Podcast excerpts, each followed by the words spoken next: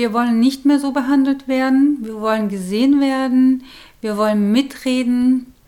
Wir wollen nicht toleriert werden, weil ich finde das Wort tolerieren immer ganz schlimm, wenn ich das immer wieder auch höre. Also wir müssen euch tolerieren. Also wer seid ihr denn, die uns tolerieren müsst? Deswegen war es uns wichtig zu sagen, nicht von oben herab, auf Augenhöhe, miteinander zusammen. Sieht uns an, wir sind auch hier. Die Fotoausstellung Sieh mich an soll Rassismus an muslimischen Menschen sichtbar machen. Organisiert ist die Ausstellung von dem SMF, dem Sozialdienst muslimischer Frauen Freiburg. Der SMF hat 15 Personen, die Rassismus erleben, interviewt und fotografiert. Die Fotos mit Zitaten sind seit dem 13. März in der Stadtbücherei Freiburg ausgestellt. Die Ausstellung endet am 2. April. Ich konnte mit drei beteiligten Personen darüber sprechen, was sie mit dem Projekt erreichen wollen, wie sich Rassismus gegen muslimische Menschen äußert und was für eine Bedeutung das Projekt für sie persönlich hat. Shenai Awad hat das Konzept für die Fotoausstellung erstellt. Tamara Nashwan ist eine der Personen, die für die Ausstellung interviewt wurde. Und Firdevs Bahadirs Aufgabe war die Projektdurchführung. Sie hat die 15 Menschen für die Ausstellung interviewt. Von ihr hören wir zu Beginn in Verbindung mit einer persönlichen Bedeutung über die Entstehung und die Ziele des Projekts Sieh mich an. Also hallo zunächst mal, ich bin Firdevs Bahadir, ähm, ich bin hier Studentin in Freiburg und ähm, bin ehrenamtlich auch im SMF in der Jugendgruppe tätig und derzeit sozusagen Jugendverantwortliche und im Übrigen auch die Projektdurchführende gewesen für dieses Antirassismus- und Antidiskriminierungswochen die wir als Beitrag, also unseren Beitrag leisten wollten als Verein. Was haben die Interviews oder was hat das Projekt für dich bedeutet? Ich bin selbst eine Person, die Kopftuch trägt ähm, und die sozusagen auch immer wieder rassistische oder diskriminierende Erfahrungen im Leben macht. Und genau deshalb war das für uns auch eine Möglichkeit und eine Plattform zum ersten Mal, ähm, Raum zu schaffen, zur Kommunikation, Interaktion und auch uns sichtbar zu machen. Und da haben wir uns gemeinsam hingesetzt und überlegt, was wir denn dafür tun könnten. Und dann ist uns eben in diesen, äh, diese äh, sozusagen die Idee aufgekommen. Da war vor allem Chennai sehr vorne äh, mit diesem Beitrag, dass wir dann auch die Ausstellung noch in der Bibliothek machen und noch mehr Sichtbarkeit erlangen. Das hat uns dann irgendwie ähm, ziemlich erfreut und auch auf, also wir waren auch aufgeregt und wollten dann unsere Teilhabe in der Gesellschaft auch sozusagen sichtbar machen. Und genau, dann den Leuten, die sonst vielleicht ähm, oder den Thema, Themen, die sonst unter den Teppich gekehrt werden, eine Stimme verschaffen, ein Gehör geben. Was hast du aus den Gesprächen mitgenommen? ja, also ich war, obwohl ich auch eine Betroffene bin, war ich sehr überrascht, mit was ich sozusagen am Ende konfrontiert wurde. Ich habe mir die Zeit genommen, mich mit diesen Personen nach Möglichkeit persönlich zu treffen und auch die, die, den Raum zu geben, über diese Thematik zu reden.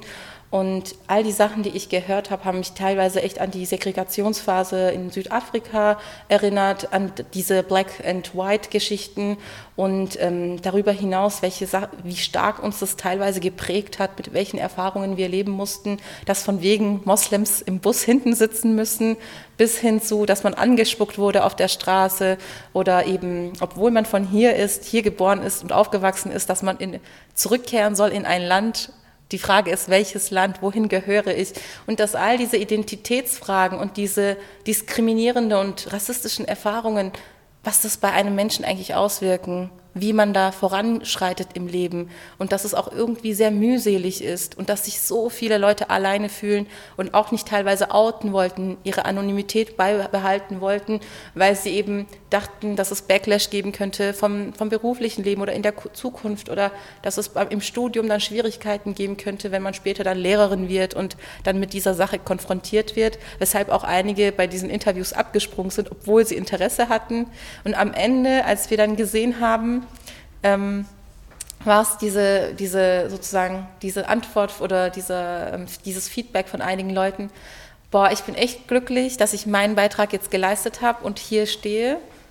Auf der anderen Seite aber auch, ich bin so traurig, wenn ich, das, wenn ich die Sachen lese, dann schmerzt mir das Herz bis hin zu, aber ich bin auch so stolz, dass wir das jetzt geschafft haben und gemacht haben und endlich damit an die Mehrheitsgesellschaft auch appellieren können, dass wir gesehen werden möchten und als Teil der Gesellschaft wahrgenommen werden, nicht toleriert, sondern wir sind die Gesellschaft, wir sind ein Teil der Gesellschaft und möchten mitreden, miteinander reden und nicht, dass über uns geredet wird.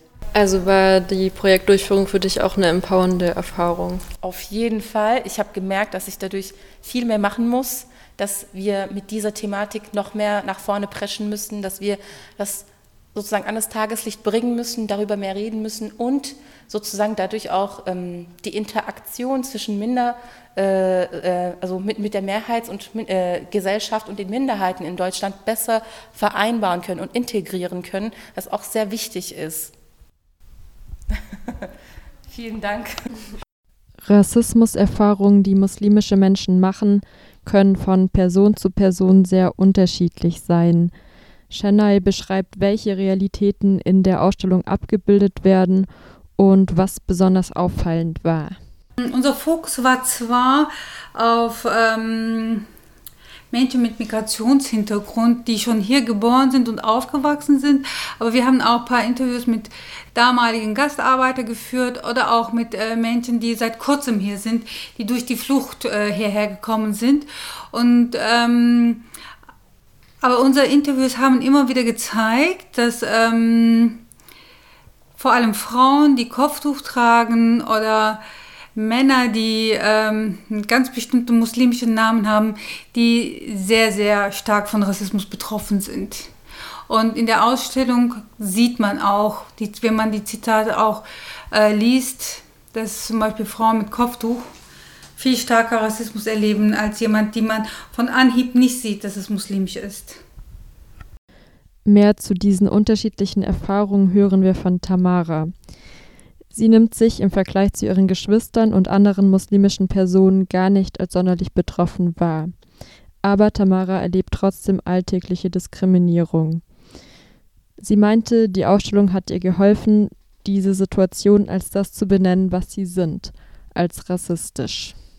Ich bin Tamara Naschwan, 21 und ich bin auch bei SMF, also genau wie ähm, Fildaus und ich war eine der Personen, die befragt wurde, wurden. Ähm, für mich ist das Projekt eigentlich ziemlich interessant, weil ich finde, dass die ganzen Statistiken oder dieses ganze Gefühl, das wir, glaube ich, als Muslime meistens ähm, haben, wurde, das wurde einfach nochmal so konkretisiert. Man hat das einfach konkret vor Augen gesehen, man, hat, man konnte die Geschichten lesen, was auch sehr, sehr schockierend war.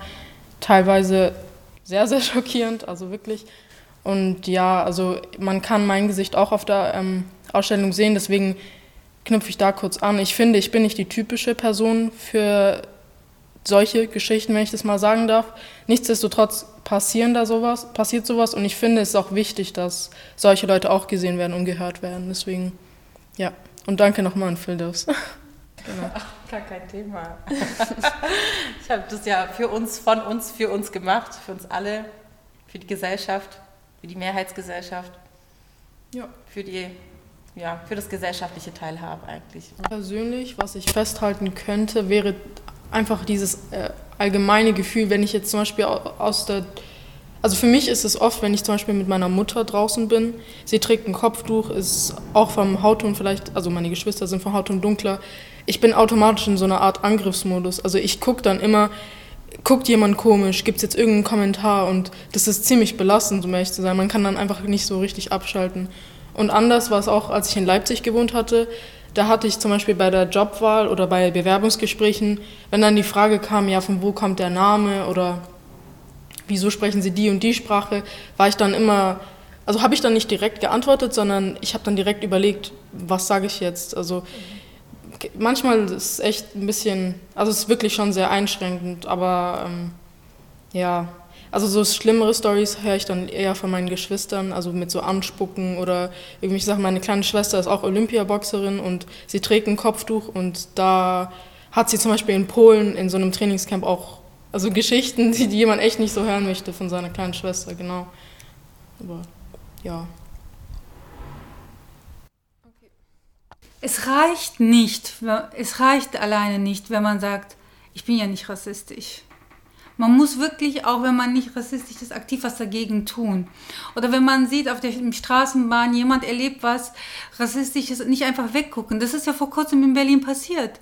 Das arme Mädchen wurde ja wirklich angegriffen und drumherum hat keiner sich getraut zu sagen, stopp, was macht ihr denn da? Ja, das geht doch nicht. Wir wollen der Mehrgesellschaft zeigen.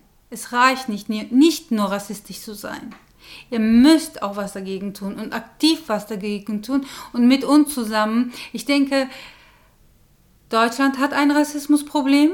Das gibt es, das muss man ganz offen äh, aussprechen. Und äh, da müssen wir zusammenhalten und gucken, wie wir das ändern können.